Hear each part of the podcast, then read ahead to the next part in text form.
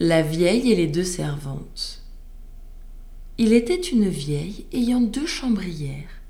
Elle filait si bien que les sœurs filandières ne faisaient que brouiller au prix de celle-ci. La vieille n'avait point de plus pressant souci que de distribuer aux servantes leurs tâches.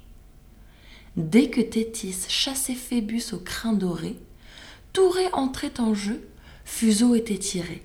De ça, de là, vous en aurez. Point de cesse, point de relâche. Dès que l'aurore, dis-je, en son char remontait, un misérable coq à point nommé chantait. Aussitôt notre vieille, encore plus misérable, s'affublait d'un jupon crasseux et détestable, allumait une lampe et courait droit au lit où, de tout leur pouvoir, de tout leur appétit, dormaient les deux pauvres servantes.